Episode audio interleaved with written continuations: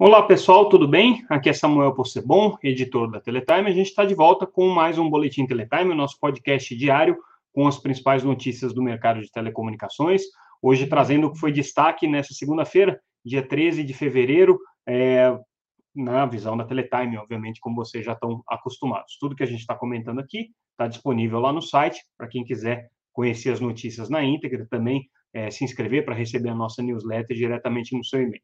Bom, vamos começar com a, a, notícia que é uma continuação de uma notícia que a gente deu no finalzinho do ano passado é, e que é um tema super relevante. A Conexis manifestou hoje é, uma preocupação especial com o problema de aumento do ICMS em vários, vários estados, várias unidades, várias unidades da federação. É, a preocupação da Conexis ela se explica por um movimento que começou a acontecer no final do ano passado, se intensificando esse ano, que é o seguinte: é, o ano passado, eh, por conta eh, da disputa política entre governo, eh, governos estaduais, governo federal, governos estaduais, a preocupação do então governo Bolsonaro em conseguir reduzir o preço dos combustíveis, foi editada uma medida, uma, uma lei complementar. Essa lei complementar, ela reduziu o ICMS ao tornar obrigatória a aplicação da tarifa básica, da tarifa modal, nos serviços essenciais, comunicações, energia e é, é, petróleo, né, é, combustíveis, passaram a ser classificados como é, bens essenciais e, por isso, foram para tarifa mais baixa de ICMS em todos os estados, obrigatoriamente. Isso fez com que a, o, o ICMS para serviços de telecomunicações tivesse uma redução positiva de é, uma redução de 17%, o que foi muito positivo para a indústria, muito comemorado. Fazia muito tempo que o mercado de telecomunicações pedia uma redução é, do ICMS, porque aquilo é, onera demais uh, o consumidor de telecomunicações. Pois bem, claro que os estados perderam a arrecadação e começaram então a montar estratégias para recuperar essa arrecadação. Qual que foi a estratégia que a maior parte deles é, passou a seguir? Fazer o reajuste da tarifa de ICMS modal, que é a, é a mais básica, né, e que se aplica a serviços é, essenciais. Então, vários estados começaram a fazer isso, especialmente é, 12 unidades da federação que é, intensificaram esse movimento maior parte estados do norte e do nordeste, que tiveram uma perda muito significativa, e reajustando o modal aí de 17 para 19, 18 para 20, né? Em alguns casos, como é o caso, por exemplo, do Piauí, chegando a 21%, o Sergipe 22%. Então, foram vários os reajustes que começaram a ser aplicados, eles vão começar a vigir agora é, no final de março, basicamente, e aí a grande preocupação que a Conexis manifestou hoje foi que isso tenha um impacto negativo no consumo de serviços de telecomunicações que já haviam sido beneficiados com essa redução. Bom, é, o que, que, acontece agora? Né? É, vai, vai ter que se fazer uma negociação estado por estado para conseguir manter as alíquotas originais, mas obviamente que não é interesse desses estados, pelo menos desses 12 que já sinalizaram esse aumento, fazer é, nenhum tipo de concessão, afinal de contas, eles querem recuperar a arrecadação que eles perderam. Então, volta o problema do ICMS, a gente sabe que o governo está com uma pauta de uma reforma tributária agora, é, e muito provavelmente a solução definitiva para isso vai ter que ser dada via reforma tributária. Lembrando que existe uma disputa também com relação a essa questão no Supremo. O Supremo também já deliberou que serviços de telecomunicações são essenciais, portanto, tem que ser aplicada a tarifa modal. E aí no caso do Supremo, havia uma negociação sobre como é que seria a modulação dessa, dessa aplicação dessa nova tarifa, o que não aconteceu com a lei complementar editada no ano passado. Então, a disputa aí volta a ficar aberta e é um tema que preocupa muito as operadoras de telecomunicações. A gente traz também hoje uma reportagem bem interessante sobre quais foram os fatores de risco que a Anatel identificou para justificar o bloqueio das caixas de IPTV não homologadas, ou as caixas de TV Box não homologadas. Esse é um assunto que está gerando uma discussão imensa, quantidade de comentários que a gente tem recebido aqui no site é assim muito acima do normal, né, para qualquer tema que a gente costuma tratar aqui. Isso aí mobiliza é, uma quantidade muito grande de pessoas, segundo a própria estimativa da Anatel, tem cerca de 5 a 7 milhões de é, TVs é, conectadas hoje com essas caixinhas, com essas caixinhas é, TV Box, que a gente chama de piratas, porque elas não são homologadas e elas servem para distribuir conteúdo de TV por assinatura de maneira irregular, ilegal. E a Anatel, na semana passada, anunciou uma estratégia para começar a bloquear essas caixinhas. Não vai ser um, um bloqueio generalizado e imediato, como muita gente está entendendo. Isso daqui vai ter que ser feito aos poucos, à medida que a Anatel foi identificando quais são os endereços IP que ativam essas caixas, então ela vai determinando o bloqueio para isso. E o argumento que a agência utilizou foi o argumento de que essas caixas, além de não homologadas, oferecem um risco muito grande para os usuários do ponto de vista de roubos de dados, de vulnerabilidade da rede e elas podem também ser utilizadas de maneira coordenada, segundo a Anatel, para fazer ataques cibernéticos. Então, com esses riscos, que são riscos que estão sob a jurisdição da Anatel, vamos dizer assim, né, a agência pretende começar a determinar que as é, operadoras de telecomunicações bloqueiem os IPs que essas caixas utilizam para poder funcionar, principalmente para troca é, de, de, de informações que permite a habilitação dessas caixas e dos canais que elas operam. É, então, a gente resgatou o estudo técnico que a Anatel fez é, para mostrar onde é que estavam as vulnerabilidades, onde é que estavam os problemas. E são problemas é, que, segundo esse estudo, esse levantamento da Anatel, é, realizado no final do ano passado, em coordenação com a BTA, que é a Associação Brasileira de TV por Assinatura, e também com a Ancine, mostram problemas muito sérios aqui. Então, é, quais foram os problemas identificados aqui pela, pela Anatel, né? É, entre vários aqui que foram colocados? É, vulnerabilidades do ponto de vista de ataques coordenados, de DDoS, é, muitas caixas infectadas com botnets, então com, com, com, uma espécie de vírus, né, que serve para que essas caixas, é, ao se conectarem às contas Google, principalmente, né, via é, YouTube ou contas, por exemplo, do Netflix, é, capturem as senhas, capturem as informações pessoais de quem está se conectando e a partir disso é, essas, essas informações acabam sendo utilizadas, segundo a Anatel, para práticas ilícitas aí e é, deixando os usuários dessas caixas muito mais vulneráveis. É, então, esse estudo que foi realizado pela Anatel foi o que fundamentou a decisão da agência, principalmente a decisão da agência de bloquear os IPs dessas caixas. Lembrando que a Anatel não está fazendo nenhuma ação com relação à questão da propriedade intelectual que está sendo é, violada por essas atividades. Isso daí vai ficar para um segundo momento, tanto é que os sites que fazem distribuição de conteúdos piratas e os aplicativos que fazem distribuição de conteúdos piratas por meio de celular não estão sendo bloqueados nesse momento, porque a Anatel não identificou esse risco, essa vulnerabilidade à rede, o que acontece no caso das caixinhas TV Box. Então, essa é a estratégia da Anatel e a gente resgatou essa matéria, colocou lá o link para os estudos para quem tiver interesse de conhecer um pouquinho mais sobre é, a fundamentação dessa decisão da agência, que, de novo, é uma decisão bastante inovadora, a gente já colocou que ela tem alguns desafios para ser cumprida, principalmente a quantidade de caixas né, e, e a variedade de servidores que estão alimentando essas caixas. É, também o fato de que, obviamente, no momento que a Anatel mandar bloquear um determinado IP, essas caixas têm condições de se reprogramar e buscar outras rotas, então vai ser uma, uma briga de gato e rato, mas, de qualquer maneira, o serviço é, pirata, o serviço clandestino das TV Box, vai ficar, a tendência é que ele fique muito mais inconveniente para o usuário, porque o tempo todo ele vai parar de funcionar e o usuário vai ter que buscar alternativas ali para fazer ele voltar a ser ativado, vai ter que buscar é, as novas chaves, os novos códigos de ativação, enfim, não é uma, uma uma comodidade como você teria simplesmente comprando a caixa, muitas vezes pagando assinatura, porque essas caixas exigem assinatura, e aí os serviços, né, todos os canais estão disponíveis ali, de novo, ilegalmente, mas disponíveis e muita gente consumindo isso. Mudando de assunto, hoje o grupo Greatec, que é controlador da Cloud2U, uma das empresas regionais vencedoras aí do leilão 5G, anunciou a sua nova marca, que é a marca que vai servir aí para os serviços de 5G que a empresa pretende lançar aí nos próximos meses. A marca deles é IES Telecom, mas o IES escrito de maneira abrasileirada com I, E, Z e um ponto de exclamação.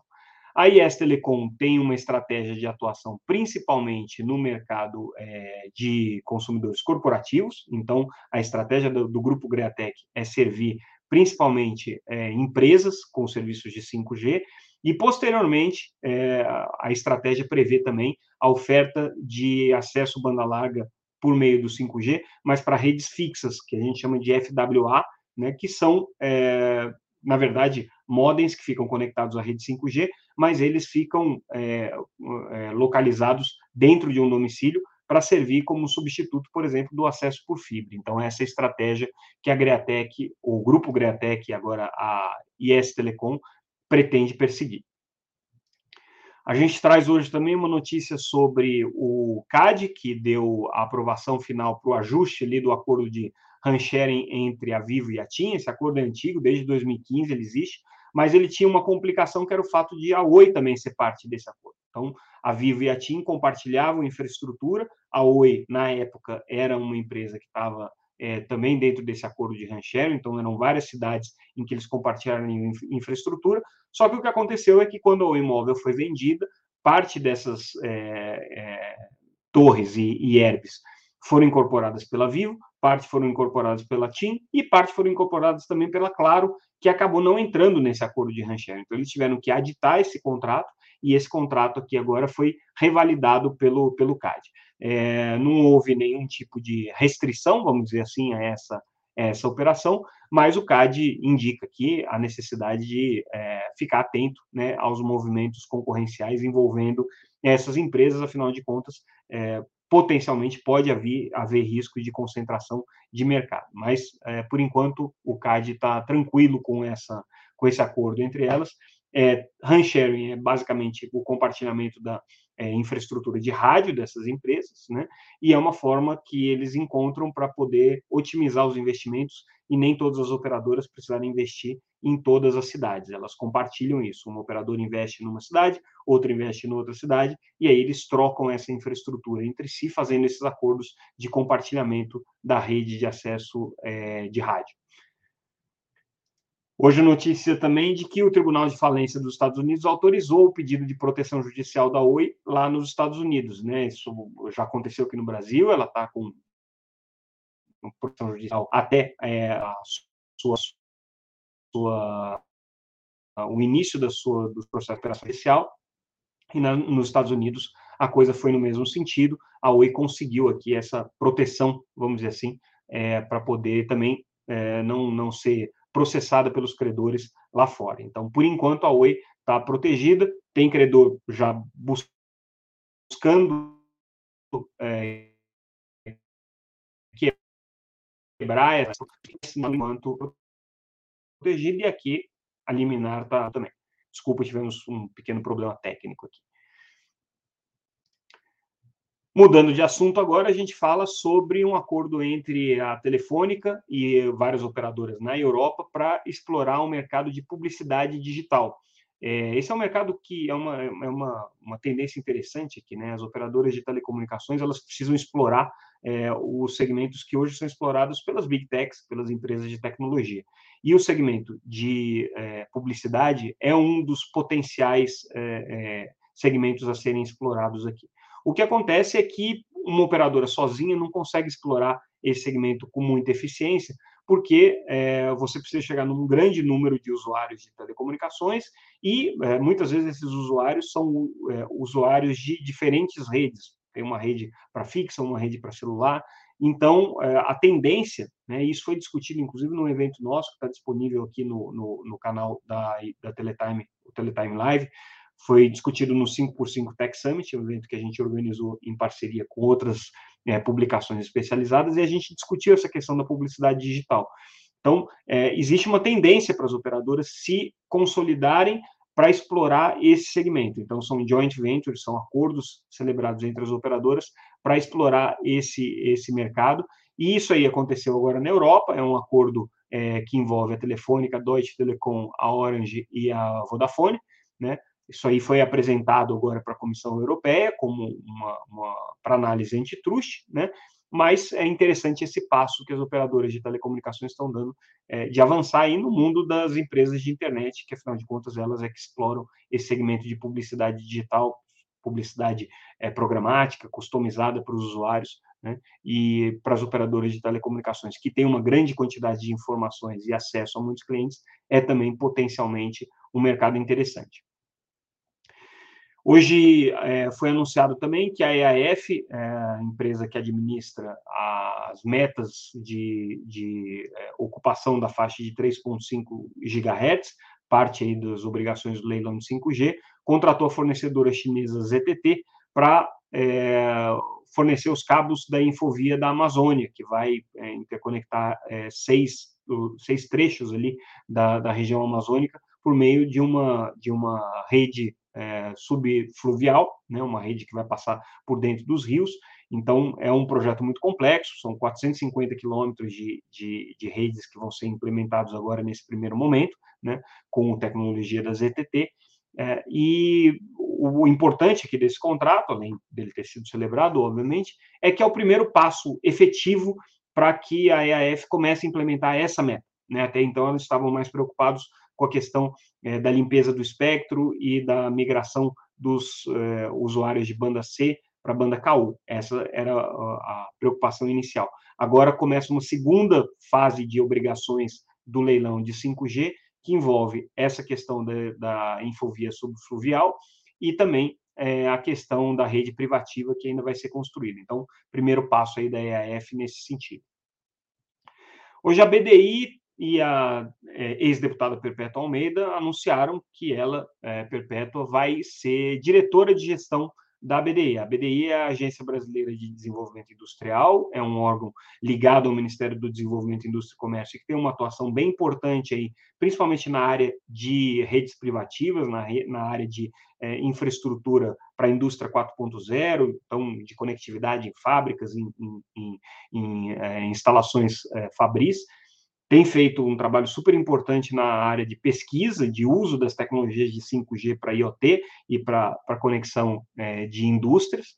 E aí a ex-deputada, que é uma, é uma deputada que participou ativamente aí do mercado de 5G, atuou na comissão específica de 5G, participou do processo de licitação, conhece muito o, o, o, o mercado de telecomunicações por essa atuação no Congresso, mas não foi eleita, e aí agora ela é, foi convidada para ocupar essa diretoria na BDI. Então, boa notícia para quem já tinha um bom contato com a deputada enquanto parlamentar, ela vai continuar desempenhando aí essa função agora de interlocução com o setor de telecomunicações como é, gestora da ABDI.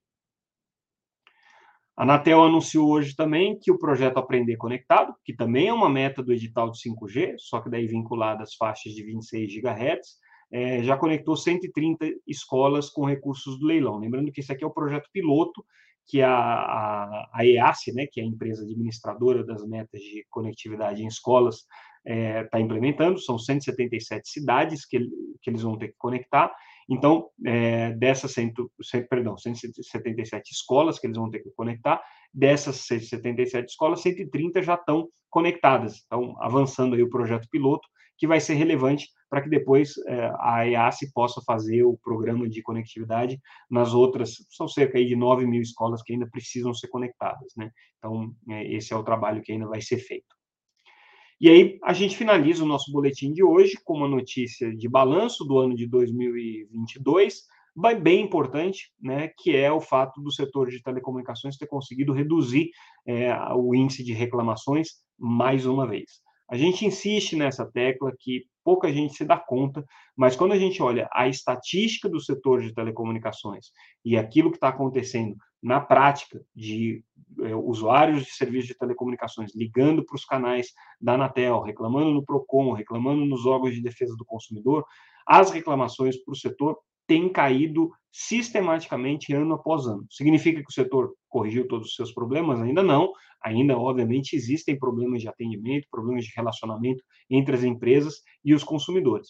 Mas eu gosto sempre de colocar na perspectiva é, estatística. Hoje existem mais de 300 milhões de contratos de telecomunicações entre as empresas e os consumidores. Então, é uma quantidade gigantesca de contratos é, e cada um desses contratos está vinculado a um ou mais serviços. Né? Imagine que, do ponto de vista estatístico, é praticamente impossível que esses contratos todos não deem problema. Em algum momento vai dar algum problema técnico, algum entendimento errado né, do usuário, algum é, vacilo, alguma, alguma besteira feita pela operadora, e aí, é, isso aí resulta em reclamações e na percepção de que os serviços de telecomunicações não estão bons, não estão é, é, sendo prestados a contento. No entanto, quando a gente olha a estatística de como que isso tem sido registrado pela Anatel, sistematicamente nos últimos anos tem havido uma redução importante desses índices de reclamação.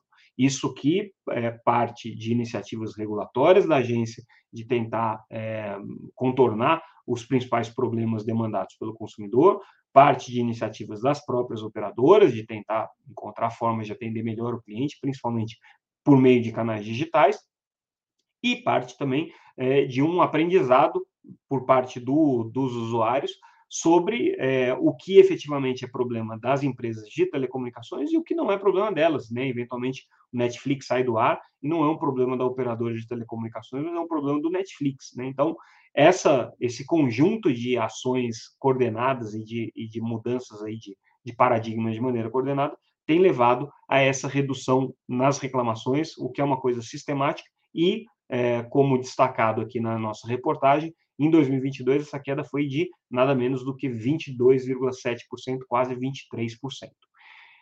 E aí, com isso, a gente encerra o nosso boletim de hoje. É, a gente, essa semana, vai ter uma semana um pouquinho mais curta em termos de podcast, por conta de é, questões pessoais. Eu já estou é, preparando aí a minha viagem de férias durante o período do carnaval. Então, como vocês podem imaginar, a gente não vai ter, é, durante esse período, o nosso, o nosso podcast diário mas a gente vai retornar depois é, na semana do Mobile World Congress em Barcelona com uma cobertura especial que vai ser feita lá. Mas, de qualquer maneira, essa semana, pelo menos até amanhã, a gente ainda vai manter esse podcast ativo. Talvez na quarta-feira a gente ainda consiga fazer, quinta e sexta com certeza não. Então já deixo vocês avisados desde já. Mas amanhã a gente volta com mais um Boletim Teletime, o nosso podcast diário, com as principais notícias do mercado de telecomunicações. Como sempre, agradeço a audiência de vocês. Até mais, pessoal. Thank you.